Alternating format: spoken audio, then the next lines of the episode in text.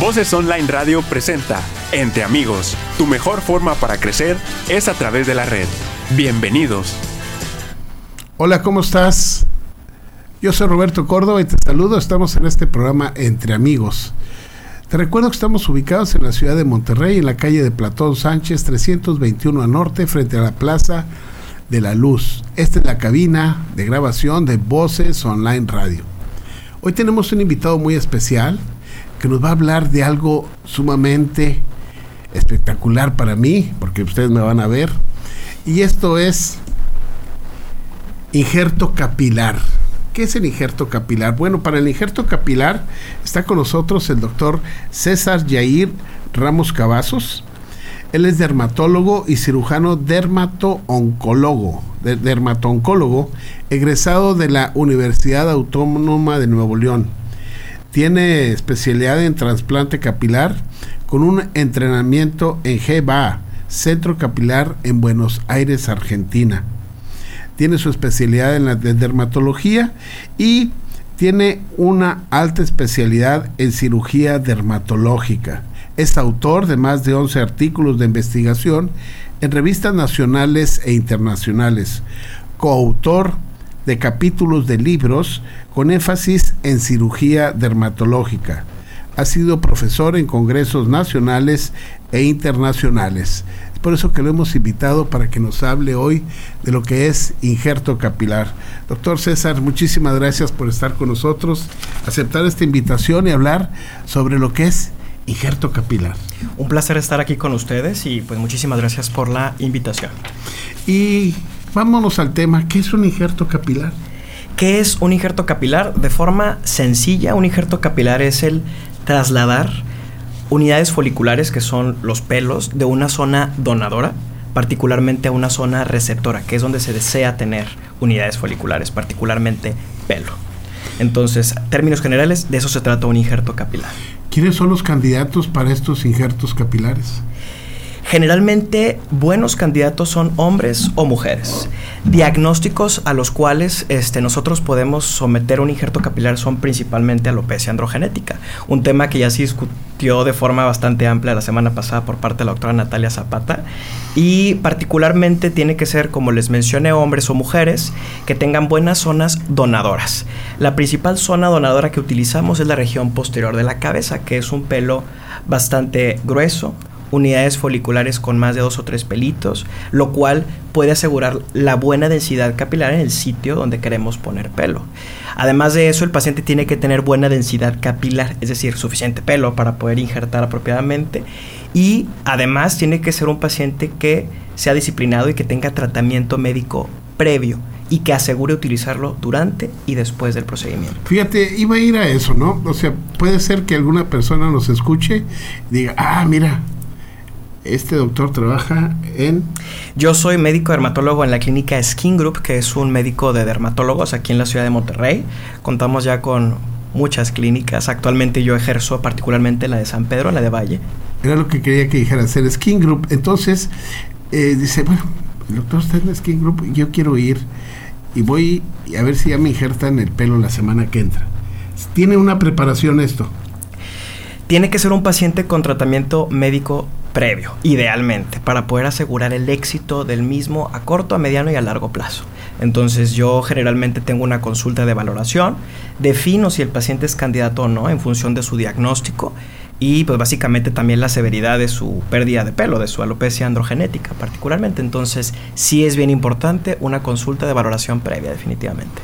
Ahora, ahora si se hace una consulta de valoración previa, ¿Qué tanto tiempo se recomienda tener un tratamiento adecuado para tener éxito en este, en este proceso? Depende de cada caso. Definitivamente yo recomiendo mínimo uno o dos meses previos de tratamiento médico, pero depende de cada caso. Definitivamente el individualizar al paciente es importante y eso lo defines tú en base a tu expertise. Sí, ¿verdad? hay que los pacientes hay que individualizarlos cada uno. Tienes un paciente y cómo vas a hacer la planeación con este paciente. Básicamente definir las expectativas del mismo, por ejemplo, un paciente que tiene alopecia androgenética grado 1, grado 2 y que quiere fortalecer la región frontal, que es el sitio o el motivo de consulta más frecuente para injerto capilar, definimos, por ejemplo, uno o dos meses de, de tratamiento previo y llega el día de la cirugía. El día de la cirugía se, se define en base a ciertas características de la estructura facial, dónde se va a realizar, en qué partes vamos a quitar pelo y en qué parte vamos a poner, para poder fortalecer esto y lograr resultados que sean completamente naturales. Eso es lo más importante también, definitivamente. Mientras se hace la extracción de estas unidades foliculares, hay algunas otras dos situaciones o algo que se esté haciendo al mismo tiempo? Claro, eh, la verdad es que el procedimiento es complejo. Es un procedimiento complejo este, que, se, que requiere un equipo especializado, un equipo que incluso lleva años eh, realizando este tipo de procedimientos. Es un procedimiento en el que yo colaboro con otras cuatro enfermeras. También colaboro con el doctor Guillermo Guerrero, que también es, es este, trasplantólogo en la clínica Skin Group.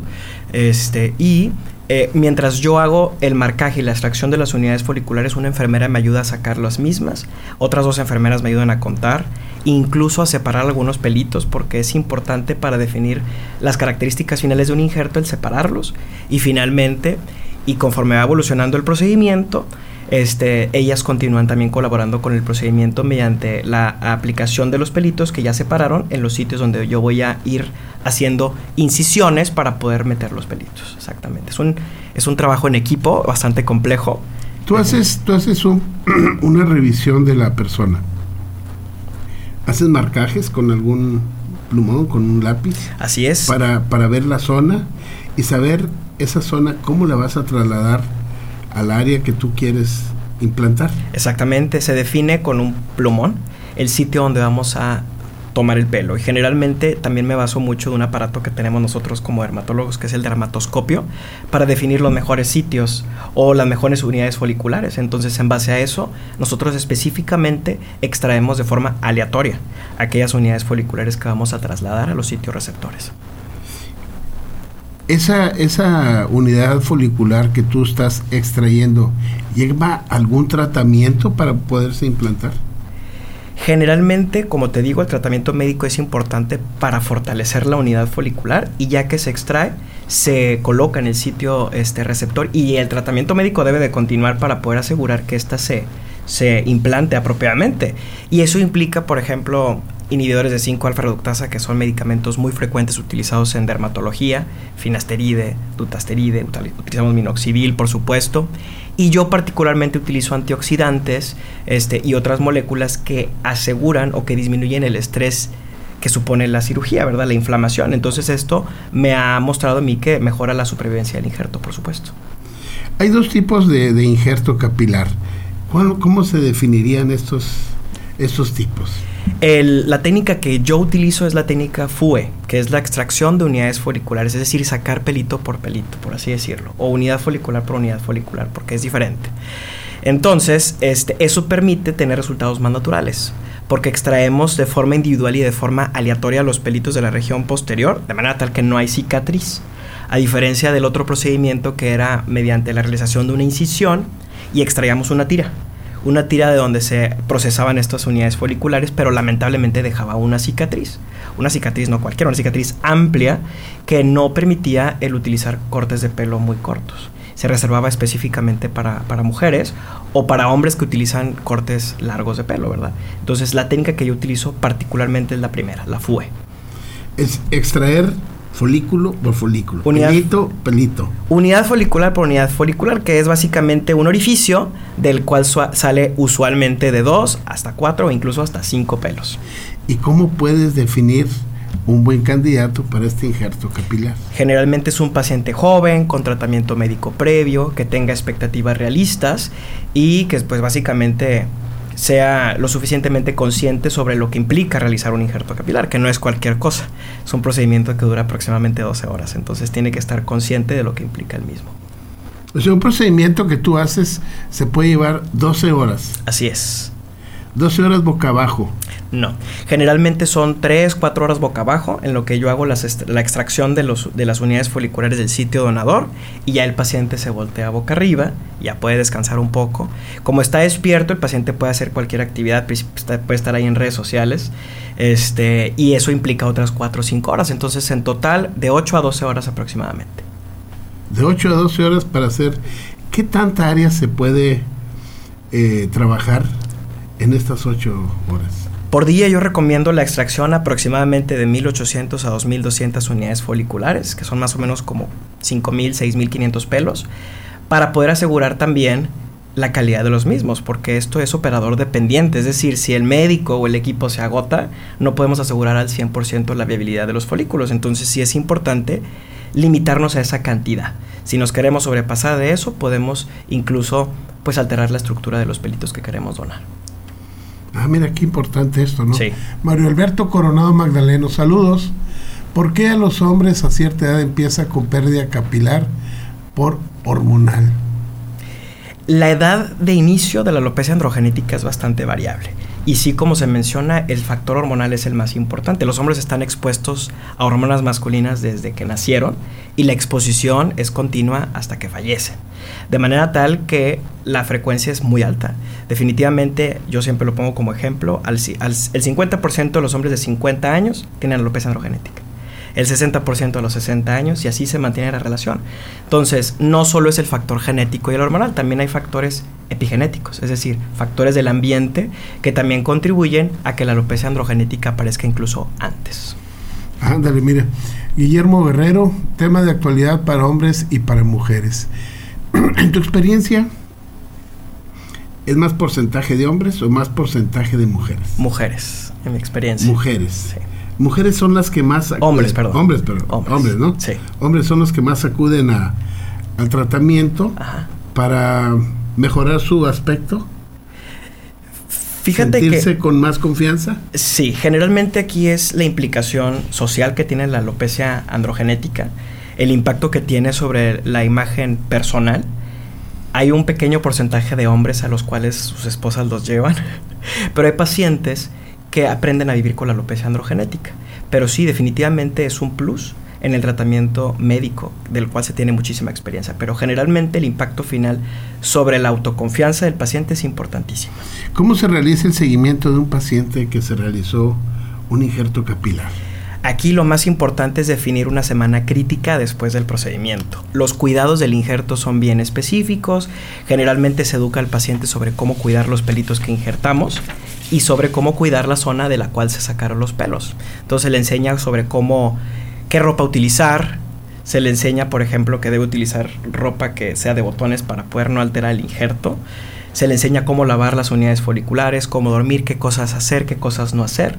Y generalmente todo regresa a la normalidad después de dos o tres semanas, los cuales ya puede hacer sus actividades normales y reanuda la suspensión temporal que hay del tratamiento con minoxidil. Principalmente esto yo lo hago porque el minoxidil aumenta a veces el riesgo de sangrado por los efectos que tiene en el cuerpo. Entonces, eso es el seguimiento que se hace y asegurar también a mediano y a largo plazo eh, el resultado del injerto no es inmediato. Generalmente hablamos de una respuesta completa 8 a 12 meses después de la realización del procedimiento. Y para algunas áreas en particular, como la región del vértex, que es esta región más este, superior de la cabeza, es incluso más tardado el resultado final. Se puede ver reflejado hasta 14 meses después del procedimiento. Entonces la paciencia es clave y el seguimiento, tratamiento médico es esencial. ¿Cuántas frecuencias debe de tener una persona para sentirse que ya estuvo en eh, su máximo tratamiento y ya se siente satisfecho. El, el seguimiento en consulta es de por vida. Entonces, eso es importante porque la toma de decisiones es, conjunta y particularmente nosotros utilizamos en Skin Group el Photo Finder, que es un aparato que nos permite hacer un seguimiento digital y fotográfico para poder definir cómo va evolucionando el injerto y cómo va evolucionando el, pelo del paciente y en base a eso yo tomo decisiones. Pero el tratamiento y el seguimiento es de por vida, definitivamente. El tratamiento y el seguimiento es de por vida. Entonces, él es una persona que va a estar yendo constantemente a su revisión para ver que ese injerto capilar tenga una buena evolución, tenga una buena maduración, esté dando el efecto deseado y si es necesario empiezo a injertar en otras áreas para ver más resultados. Habitualmente la consulta yo en pacientes de seguimientos cada tres, cada cuatro meses. Y sí, de hecho hay injertos secundarios, injertos terciarios que se pueden realizar tiempo después de los, del primer injerto, por ejemplo. Y eso este, lo utilizamos para pacientes que tienen alopecias androgenéticas, pues importantes o avanzadas. Entonces sí es algo factible y, este, y lo podemos realizar de forma subsecuente. Perdóname. Dice aquí Javier Gil. Saludos doctores, gracias Javier. ¿Quiénes no son candidatos para injerto capilar? Hay diagnósticos de, caída de pelo que no, no, se, no se consideran factibles para operarse. Trastornos inflamatorios, como por ejemplo pacientes que tienen otros diagnósticos como el líquen plano pilar, ¿verdad? Que es un diagnóstico muy específico de dermatología que pudiese empeorar y pudiese hacer que la inflamación propia de la enfermedad tire el pelo que se injerta. Entonces, diagnósticos inflamatorios de caída de pelo no son candidatos pacientes que no tienen expectativas realistas de lo que buscan o de lo que quieren. Eh, en ocasiones también un paciente no candidato es aquel que tenga hipertensión no controlada porque eso aumentaría mucho el riesgo de sangrado. Pacientes fumadores, también yo tengo una contraindicación relativa respecto a pacientes fumadores porque eso también compromete la viabilidad final del injerto. Entonces, esos serían los principales aspectos que yo tomaría en cuenta para poder contraindicar un injerto capilar. Pacientes diabéticos pacientes diabéticos se pudiese alterar este, la cicatrización, pero si el paciente diabético está bajo control, bien controlado, no hay ningún problema. O sea, si él tiene una comorbilidad, doctor eh, Javier Gil, si hay una comorbilidad y estás bien controlado, pues puede disminuir esa negación para tu tratamiento. Exactamente. Y, llevar tus dos enfermedades bien controladas a la par y el manejo de este injerto con buenas condiciones. ¿Hay algunos suplementos alimenticios que se puedan que puedan ayudar a todo esto? Lo más, lo que tiene más evidencia definitivamente pues es el uso complementario de, minoxidil y medicamentos como la finasteride y glutateride, pero hay estudios recientes que utilizan antioxidantes y algunas otras macromoléculas como los proteoglicanos, ¿verdad? Que son suplementos y que pudiesen mejorar la viabilidad del injerto, ¿verdad? Pero la evidencia es menor que con estos otros medicamentos, pero pudiesen ayudar definitivamente a disminuir la inflamación secundaria a un injerto y por tanto mejorar los resultados. Mario Alberto Coronado Magdaleno nos dice, ¿por qué la región del vértex es la zona en los hombres que empieza a perder cabello? Depende mucho del el fenotipo, es decir, el tipo de alopecia androgenética y generalmente hay pacientes que empiezan a perderlo principalmente en la región de las entradas, la región frontal, la región prefrontal y algunos otros generalmente en la región del vértex, ¿verdad? Pero depende mucho del fenotipo, es decir, la manifestación de la enfermedad en base a la predisposición genética. Fíjate, hay gente que, que ha tenido un problema neoplásico, ha tenido eh, tratamiento con quimioterapia, con radioterapia, algunas sustancias que son como por quimioterapia, hace que se te caiga el cabello y que ya no regrese. Sí. Estos son pacientes para poderles dar tratamiento. Generalmente estamos hablando de los efluvios, los efluvios anágenos, que es un trastorno en el ciclo del pelo. Entonces, estos pacientes generalmente tienden a resolver espontáneamente, pero hay fármacos que definitivamente sí producen pérdida definitiva o irreversible para lo cual eh, pudiesen ser candidatos definitivamente a injerto, pero generalmente aquí la pérdida es generalizada, entonces hay pocos sitios donadores que pudiesen funcionar definitivamente para estos pacientes. ¿Y se puede donar de otra persona el cabello? No, tiene que ser un halo injerto, es decir, de, uno, de una sola persona porque esto aumenta el, el riesgo de rechazo. Eso es lo que quería llegar yo. El injerto de cabello tiene que ser halo injerto, de uno propio. Así es definitivamente, para poder disminuir el riesgo de rechazo, definitivamente. Fíjate qué importante es esto, ¿no? Porque en algunas ocasiones, algunas enfermedades como medicina, pues te hacen estudios, ven qué tanta compatibilidad tienes, la sangre cordón umbilical, qué compatibilidad tienes, y puedes hacer un proceso de donación. Y en este caso no es posible. No, no hay realmente este aspecto de la inmunosupresión y el uso de medicamentos para asegurar que un injerto de pelo sea exitoso, estudios no los hay tanto como por ejemplo para otras especialidades. Yo creo que eso nos, nos limita muchísimo. Qué bueno, fíjate, para, para yo, digo, es hablar claro y que la gente esté consciente de lo que va a hacer. Sí. Ahora, ya que se tiene este proceso de, del injerto del capilar, han pasado seis, ocho meses, el seguimiento va a ser igual. Vas a tener que estar revisándose porque pudiera ser que se volviera a caer este, este folículo capilar. Claro, como te mencioné, el seguimiento tiene que ser cada tres, cada cuatro meses para asegurar que el, el cabello injertado permanezca viable. Y generalmente este, estos pelitos pueden permanecer apropiadamente, pero los que se encuentran alrededor del mismo no. Y entonces crea como pequeñas islas de, pelos este, recién injertados o injertados. Entonces el seguimiento definitivamente es muy importante.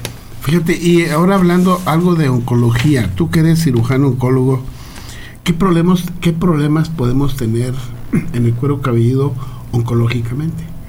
Definitivamente cáncer de piel. El cáncer de piel, este, hay diferentes variedades.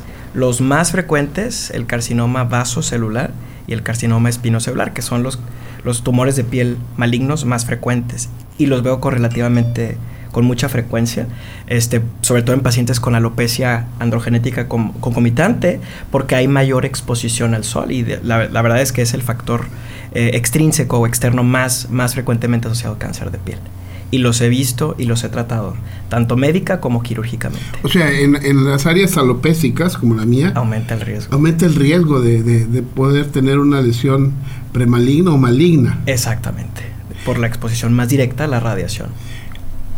con estas posiciones que hemos tenido estos últimos días, con el aumento de temperatura, la cúpula que se hizo de calor, etcétera, ¿afecta la piel?